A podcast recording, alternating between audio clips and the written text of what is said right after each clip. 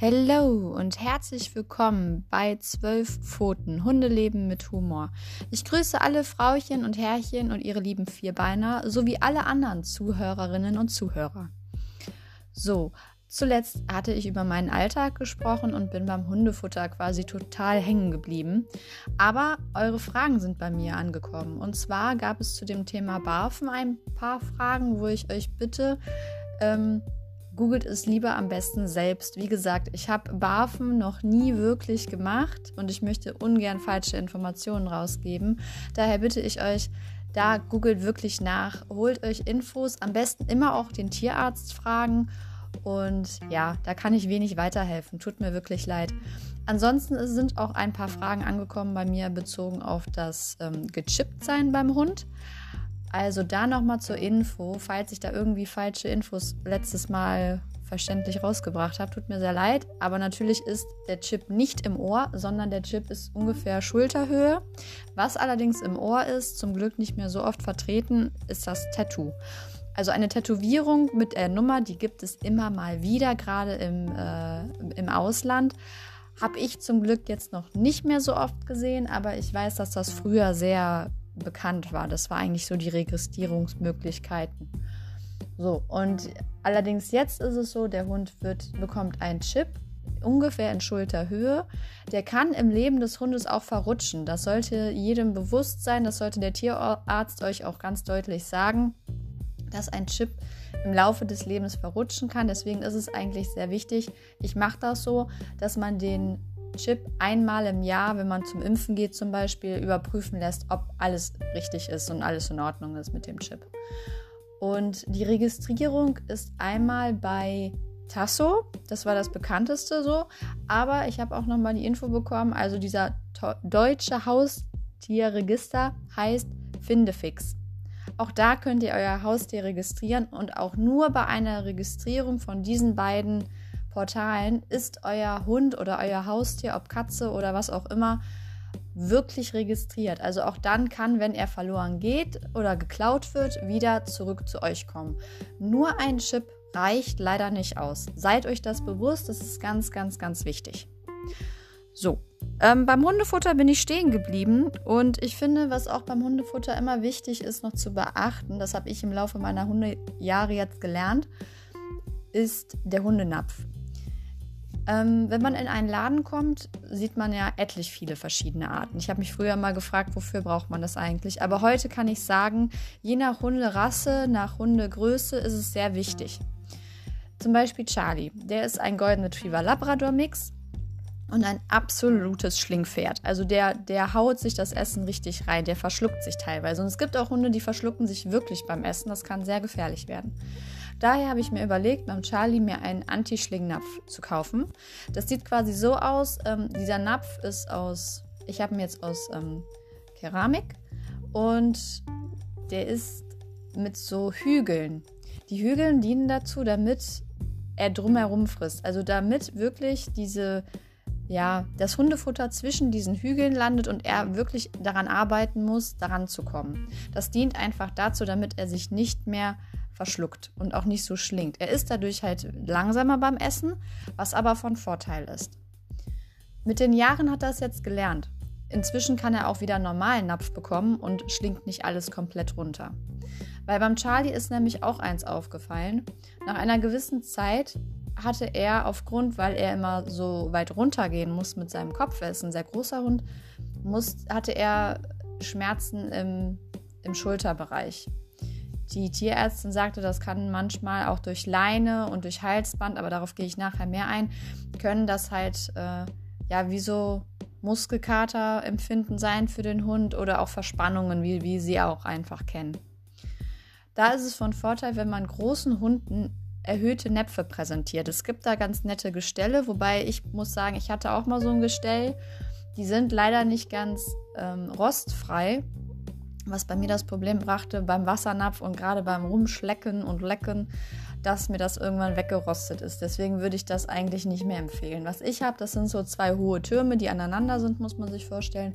Und die sind ganz gut, die sind super einfach sauber zu halten, weil ich finde, auch das sollte immer wichtig sein, gerade bei Näpfen, wo immer das Futter reinkommt, dass da die Reinlichkeit vorhanden ist. Man kann die Näpfe dann da rausnehmen aus diesen Türmen und dann kann man die Näpfe ganz einfach abspülen. Die sind aus Metall und ja, inzwischen hat jetzt Maddie, unser Pfle ehemals Pflegehund, äh, jetzt auch, also Tierschutzhund quasi, äh, den Anti-Schlingnapf, weil Hunde, die aus dem Tierschutz kommen, je nachdem, was sie erlebt haben, sind die halt sehr verfressen. Die sind auch ziemlich futtergeil, also die sind auch sehr eifersüchtig aufs Futter.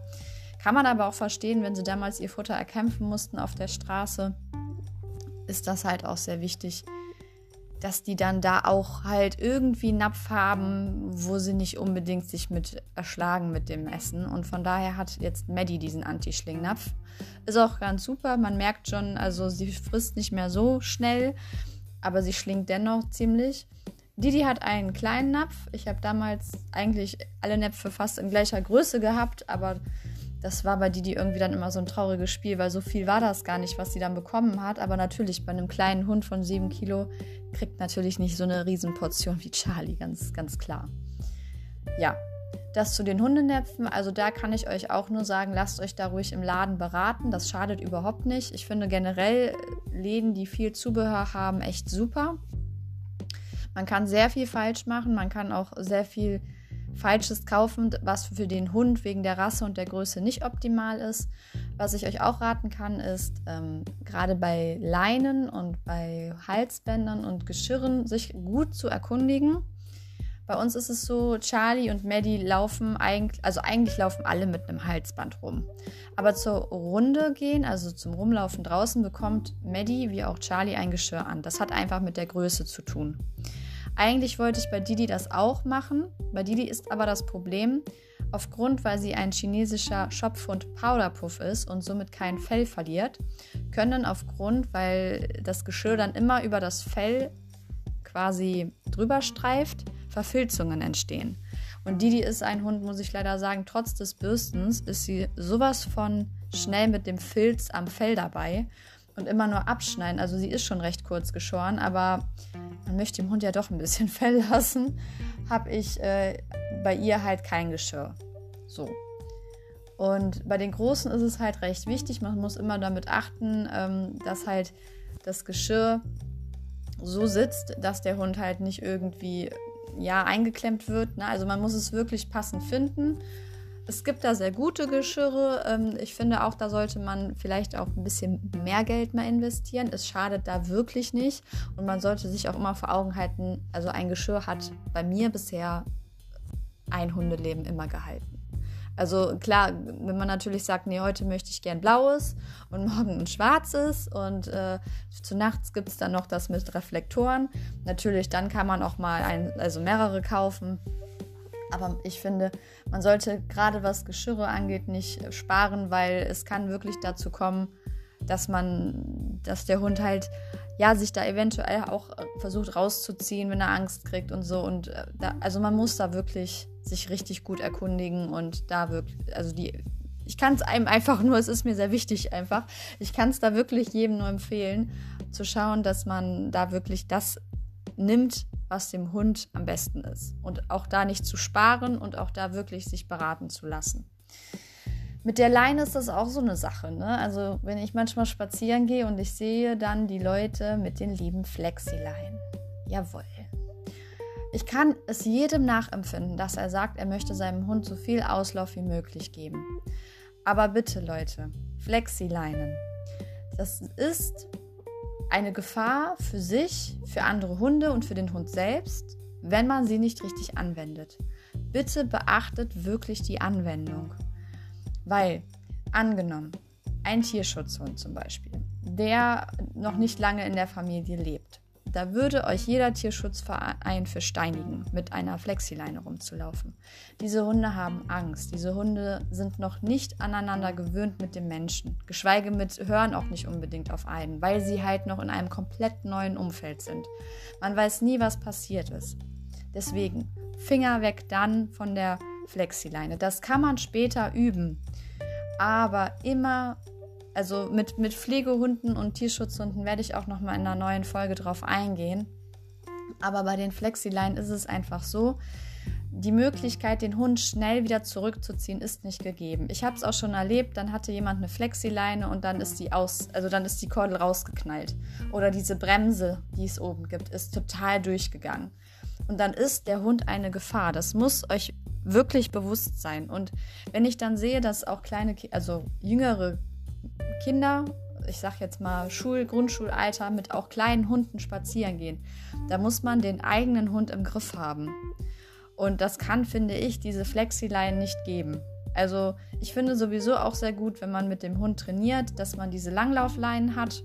Gerade wenn man dann am Rhein ist und am Wasser und nicht genau weiß, ne, wenn der Hund schon länger bei einem lebt, dass man das dann damit übt. Gut finde ich auch immer so Übungen im, in einem Auslauf, wo man weiß, der Hund ist registro geschützt. Der kann nicht abhauen, dass man das da übt. Aber wenn man wirklich draußen spazieren geht, durch den Park läuft, über die Straßen läuft, nimmt normale Leinen. Verabschiedet euch von diesem Flexi-Leinen. Es mag für euch sehr praktisch sein, aber kommt es zum Vorfall, ist eventuell die Flexi-Leine euer, euer Verhängnis. Also ich kann es wirklich nur, also mir ist es zum Glück noch nicht passiert. Ich habe auch Flexi-Leinen gehabt weil ich natürlich auch meine Erfahrungen sammeln muss. Habe aber immer gemerkt, ja, die ist super, weil ich habe nicht viel Leine in der Hand. Ich habe diesen, diesen Kasten nur in der Hand und der ist super vom Griff her. Aber schnell zu reagieren, wenn der Hund mal wirklich zieht oder eine Katze sieht oder so, no, also dann, vor allem, man lässt sie ja dann automatisch teilweise auch los, weil sie einen einfach aus, aus der Hand knallt. Und gerade die großen Flexileinen für große Hunde, die sind ziemlich äh, schwer. Und wenn die richtig, wenn man die loslässt und die knallen so richtig schön vors Auto von jemandem, uiuiui, das gibt Kosten, das sage ich euch. Ist mir noch nicht passiert, aber ich kenne da schon Geschichten und das ist nicht schön. Von daher, wenn ihr wisst, der Hund ist gut erzogen, ihr könnt eine Garantie abgeben, dass wirklich nichts passiert, okay.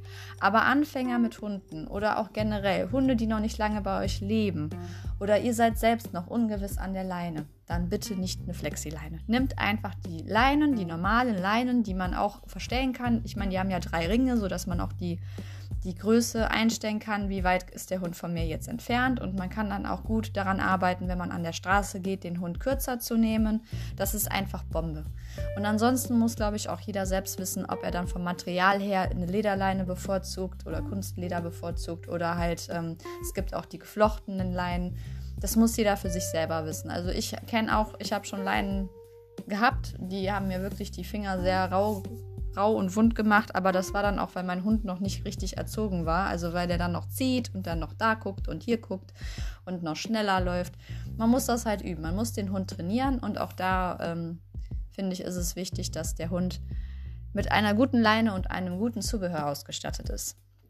Vom Zubehör generell möchte ich jetzt nicht weiter eingehen. Natürlich ist, ist kann jeder Hund ähm, Spielzeug haben. Das finde ich vollkommen in Ordnung. Unsere haben ja auch einiges rumfliegen. Es gibt da auch Sachen zu beachten. Also ich bitte euch auch da, beachtet, bei Tennisbällen können die sich die Zähne damit abschürfen. Also da sollten sie nicht drauf rumkauen. Wenn die das zum Spielen benutzen, ist okay.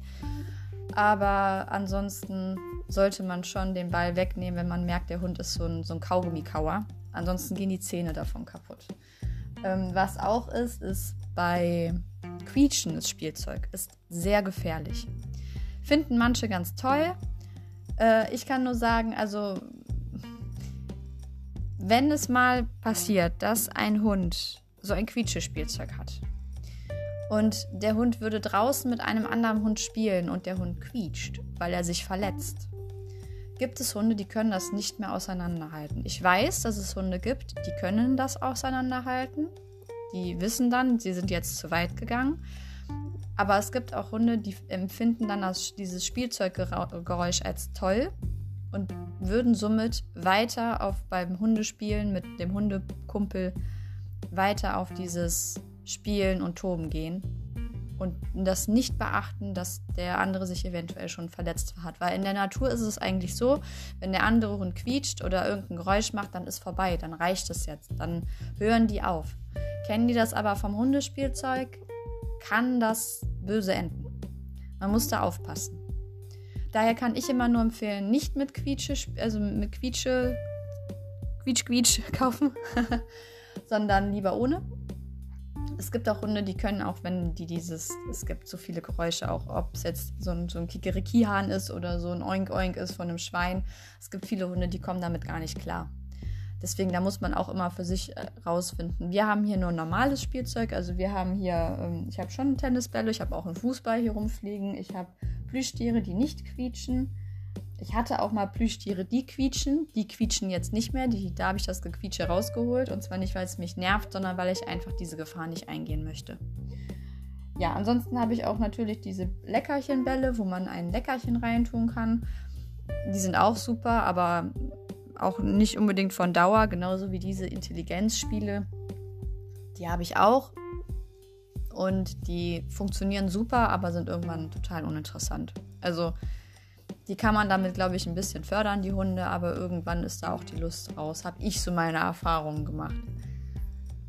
Ja, und was ich nur sagen kann, ist bei Spielzeug, äh, überall wo drauf steht, es ist, ähm, ja, wie sagt man das? Es ist, es, es ist nicht kaputtbar. Die lügen. Die lügen. Also anders kann ich es nicht sagen. Ich habe kein Spielzeug bisher gehabt, was nicht irgendwie mal kaputt gegangen ist. Auch wenn da steht unkaputtbar. Dann habe ich gedacht, super, unkaputtbar. Ich kann es meinem Hund geben und muss nicht immer unbedingt ein Auge drauf haben. Weil ich finde es auch wichtig, immer zu gucken, ob, wenn der Hund mit was spielt, dass man ein Auge drauf hat. Wenn man nie weiß, ob der Hund sich irgendwie Ne, Gerade bei einem Ball kann es man zum Verschlucken kommen oder so. Ich weiß es nicht. Ne? Manchmal hat man einfach nur Pech im Leben und dann geht sowas ganz schnell und dann sollte man schon irgendwo in der Nähe sein. Und bei unkaputtbaren Sachen dachte ich mir so, super, das ist nicht kaputtbar, die können darauf rumkauen, das macht nichts. Ja, vergisst es, Leute. Also wirklich, ein Hund, der was kaputt kriegen will, der kriegt es kaputt. Der kriegt es kaputt, der kann es in alle Einzelteile kriegen. Das ist wirklich so. Natürlich sollte man es vorher eventuell abnehmen, wenn man merkt, der Hund langweilt sich damit, er, er kaut schon so weit darauf rum, er provoziert richtig, es kaputt zu kriegen. Ja, also ich habe da schon unkaputtbare Sachen wegschmeißen müssen, weil sie kaputt gegangen sind. Ich glaube, das Ultimative, das kenne ich noch nicht. Und wenn Sachen noch nicht kaputt gegangen sind, dann waren es eventuell so Sachen, die einfach nicht interessant waren, irgendwie auf Dauer. Also so diese Intelligenzspiele mit so Holz und so, die habe ich natürlich nur in dem Fall benutzt. Also immer wenn ich dabei war, habe ich das mit dem Hund gespielt und dann habe ich es wieder weggetan. Diese Spiele liegen hier nicht einfach offen rum. Ich wüsste nicht, also nicht, dass sie kaputt gehen, aber sie würden auch vermutlich einfach verschwinden, diese Hütchen. Ja. Ansonsten zu Zubehör, Zeug. Frisbee-Scheiben gibt es natürlich auch, der Klassiker noch von früher ähm, ist, glaube ich, unterschiedlich, ob ein Hund das mag oder nicht. Also unsere mögen es jetzt nicht so doll. Da sind eher die Bälle viel interessanter. Ja, und was wir auch noch haben als Zubehör ist so ein Agility-Parcours für Anfänger. Also dieses, was man oft im Fernsehen sieht, diese so ein Reifen oder ein Tunnel, wo die durchlaufen oder so ein Slalomlauf ist für Hunde total interessant, weil sie natürlich darüber wirklich Ausdauersport, Spaß haben an der Sache. Ist aber auch nicht für jede Rasse geeignet. Also unsere Hunde, mit Maddie muss ich das noch üben. Die habe ich ja jetzt noch nicht so lange. Die ist ja jetzt erst seit Januar bei uns. Didi macht schon das ein oder andere mit.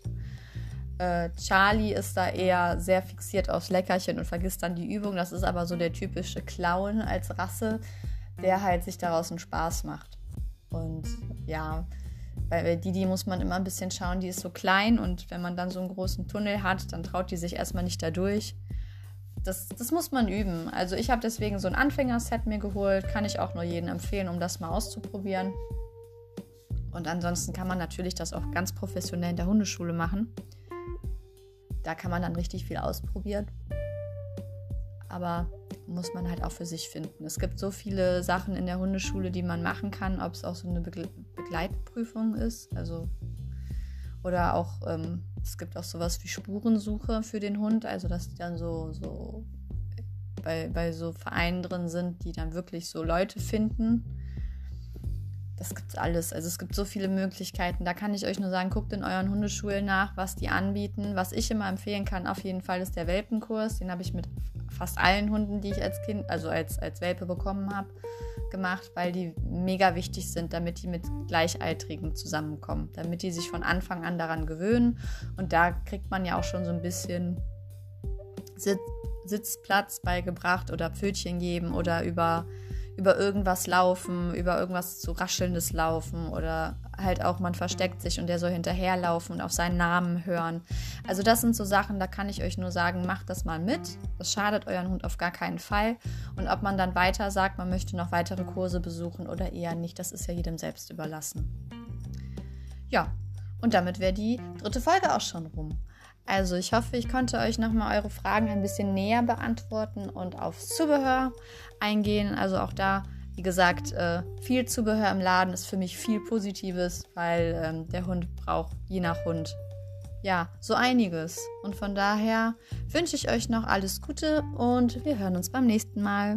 Bis dann. Tschüss.